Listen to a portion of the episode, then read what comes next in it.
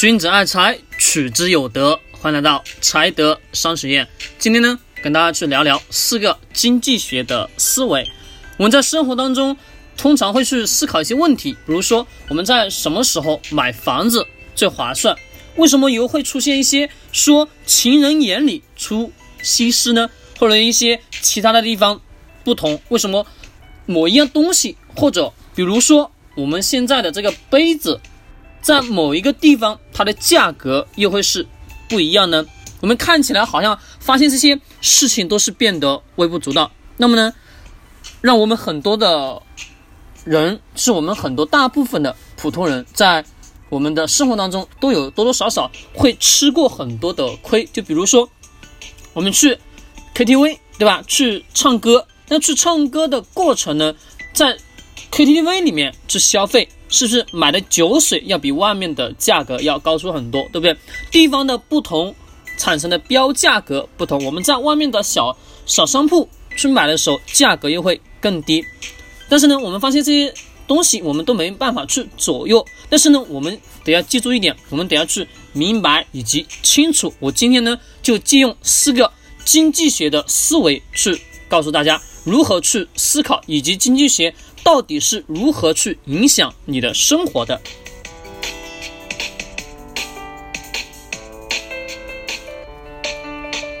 好，我们来先说第一个，就是折现。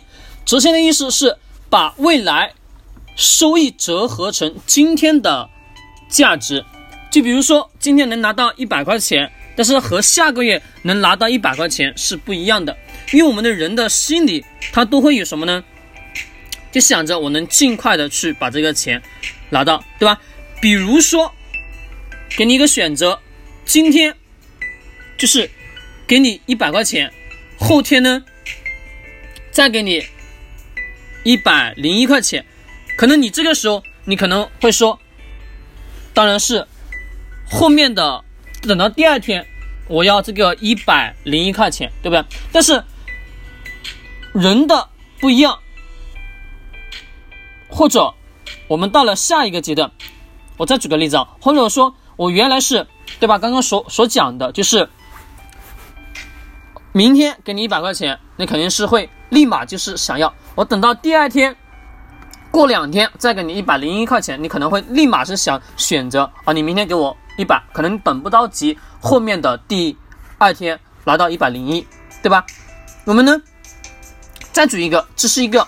这是一个，再一个呢，也就是我们一百天给你一颗糖，另一个一百零一天给你两颗糖，你可能这个时候你又会是说，我当然是选择一百零一天后给我两颗糖，对吧？因为物品的不同，一个是钱，对吧？钱我等一天我就能拿到两百，那么呢，按。第二个呢是咱们的糖果，糖果也就是呃一个，对不对？一百天之后我只能得到一一个糖果，那我在躲前面已经等待了什么？等待了一百天，那我何不如再多等一天？我竟然可以得到一颗糖果，呃，得到两颗，对吧？这是没有错吧？但是呢，因为时间的流逝，我们自己没有办法去改变这种选择，因为呢，我们发现折现是有一种什么快乐的。就比如我前面的一些课程当中跟大家去说的是消费的那种欲望，在刷卡的过程当中，我们会变得什么？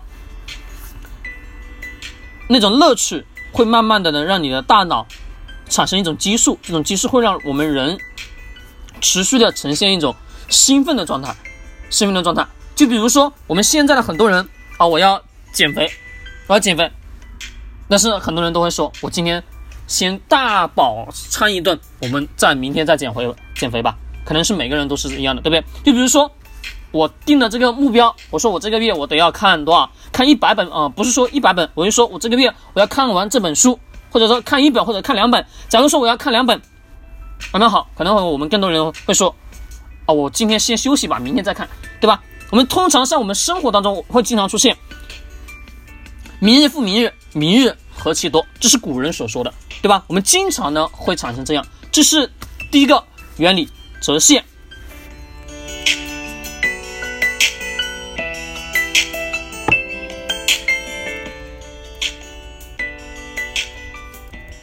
好，我们再来说第二个机会成本，机会成本的意思是说在同一时间内，为了得到一个你很喜欢的东西，但是呢，你必须放弃其他喜欢的东西。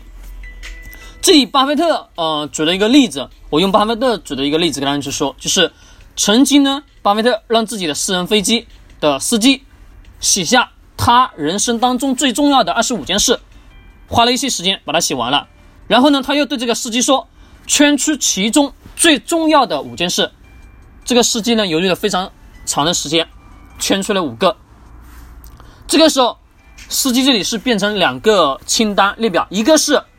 前面的五个最最最最重要的，还有一个呢，剩下的就是那二十件相对重要的，对吧？这个时候，巴菲特说，左边的这五件最重要的事情不用说了，对不对？但是呢，你会如何处处理右边的那二十个目标？这个时候，司机说，我当然会把重要的那五件事情优先完成，然后再用更少的时间去做后面的那二二十件事。那么这个时候，巴菲特他说：“你错了，这二十件事应该是你不惜一切代价避免去做的事情。这个事情永远不能占用你的时间精力，直到你完成前面的那五件事为止。为什么呢？这个过程当中，当我们在做这么一个决定的时候，我可能会考虑到我已经把最最最重要的去圈出来了，对不对？”但是呢，我们又想到好像其他的事情，我们又不得不去完成的感觉，对吧？其实，在我们生活当中，可以把它理解为什么呢？什么是最最重要的事情？什么是最不重要的事情？就分为次要与什么次要的与非重要的。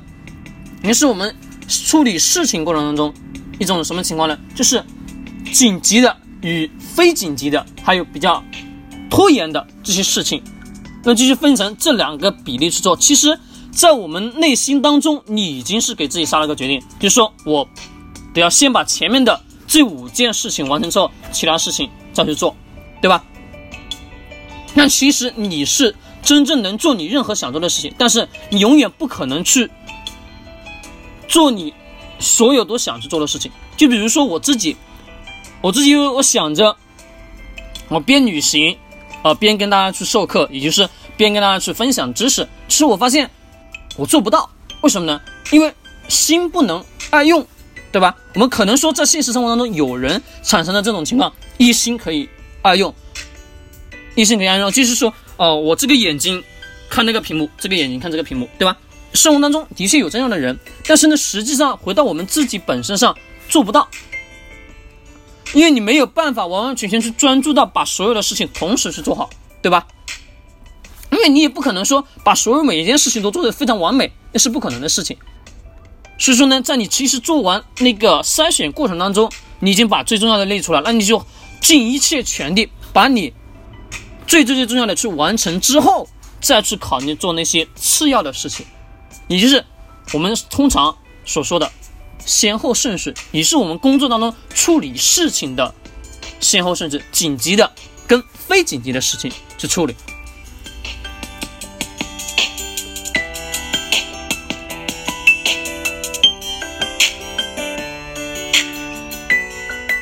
好，我们来第三个，就是边际效用递减。这个呢，意思就是所有的事情都要讲究的一个度。但并不是说多多益善。我们举个非常简单的例子啊，就比如说我们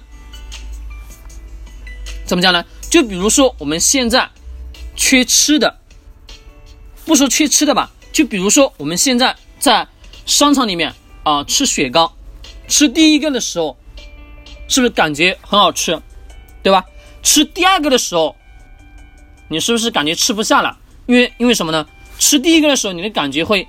特别好吃，啊，又比较甜，对吧？也如果又加上又是夏天的话，那可能说你的那种吃这个雪糕的那个欲望、开心程度会提高，因为外界是热的嘛，对不对？凉到你心，呃，就是我们通常讲甜到你心里去了，就是冷的，让我们人体会感觉什么？幸福，啊，就是舒服，不是幸福，是舒服。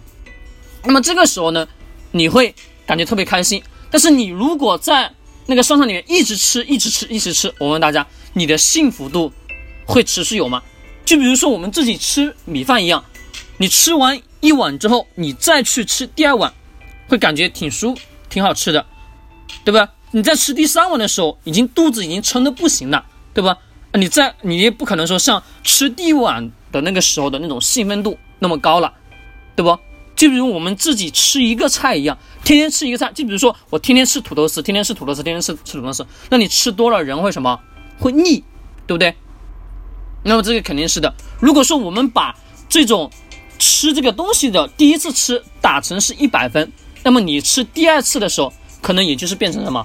变成九十分。吃第三次哦，变成八十分了啊，以此以此类推的往上去减，因为你的。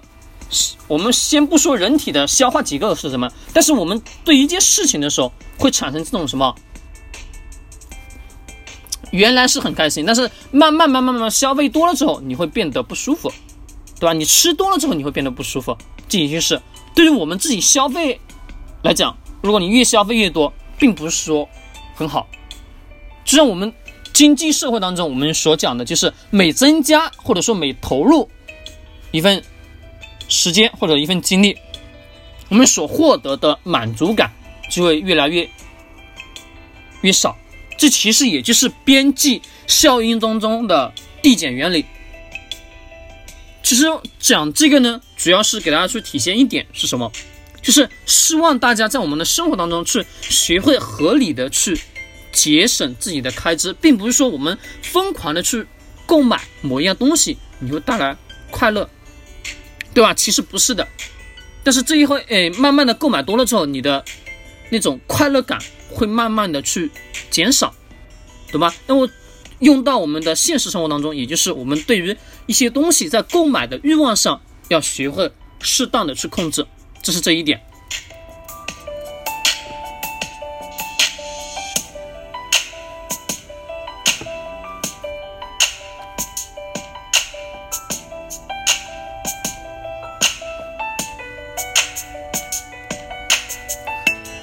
我们再看最后一个沉没成本。沉没成本的意思就是说，已经发生的事情，但是没有办法收回成本，它是过去的成本，不应该影响当下和未来的决定。就比如说，你追一个女孩子也好，我们都年轻过，对不对？在年轻的时候，男孩子追女孩子，女孩子啊可能追男孩子，这些经历大家都有，对不对？就比如说，你花了很多很多很多的时间去追追求这个女孩子，但是呢，最后你们都没有走到一起。那这个也不能说我们人一直沉默在这个过去这个过程当中，对吧？你可能是得要走出来。可能说这个例子大家感觉会比较抽象啊。我这里再举一个例子，比如说我们去咱们的电影院看电影。我们花了一百块钱买了这个电影票，对吧？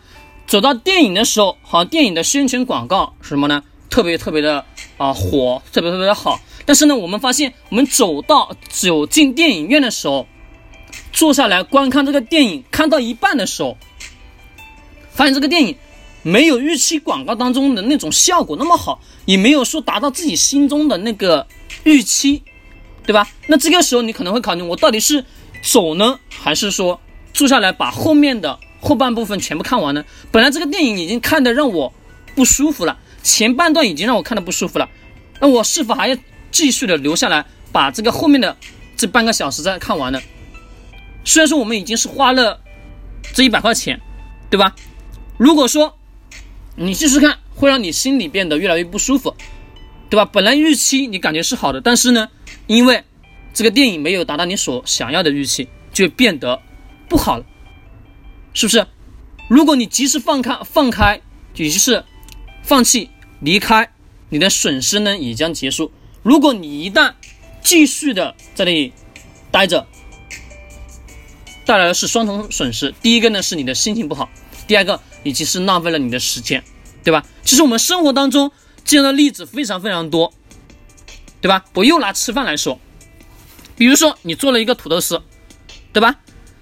这盘菜今天是没有做好，对不对？没有做好，你继续吃，是不是怎么样？会影响你的心情。如果呢你担心浪费，把它扔掉，又是又舍不得，其实这个过程中这一盘菜它已经是沉没成本，变不回来原来的这个样子。如果你吃了，只能说让你变得越来越不舒服，对不对？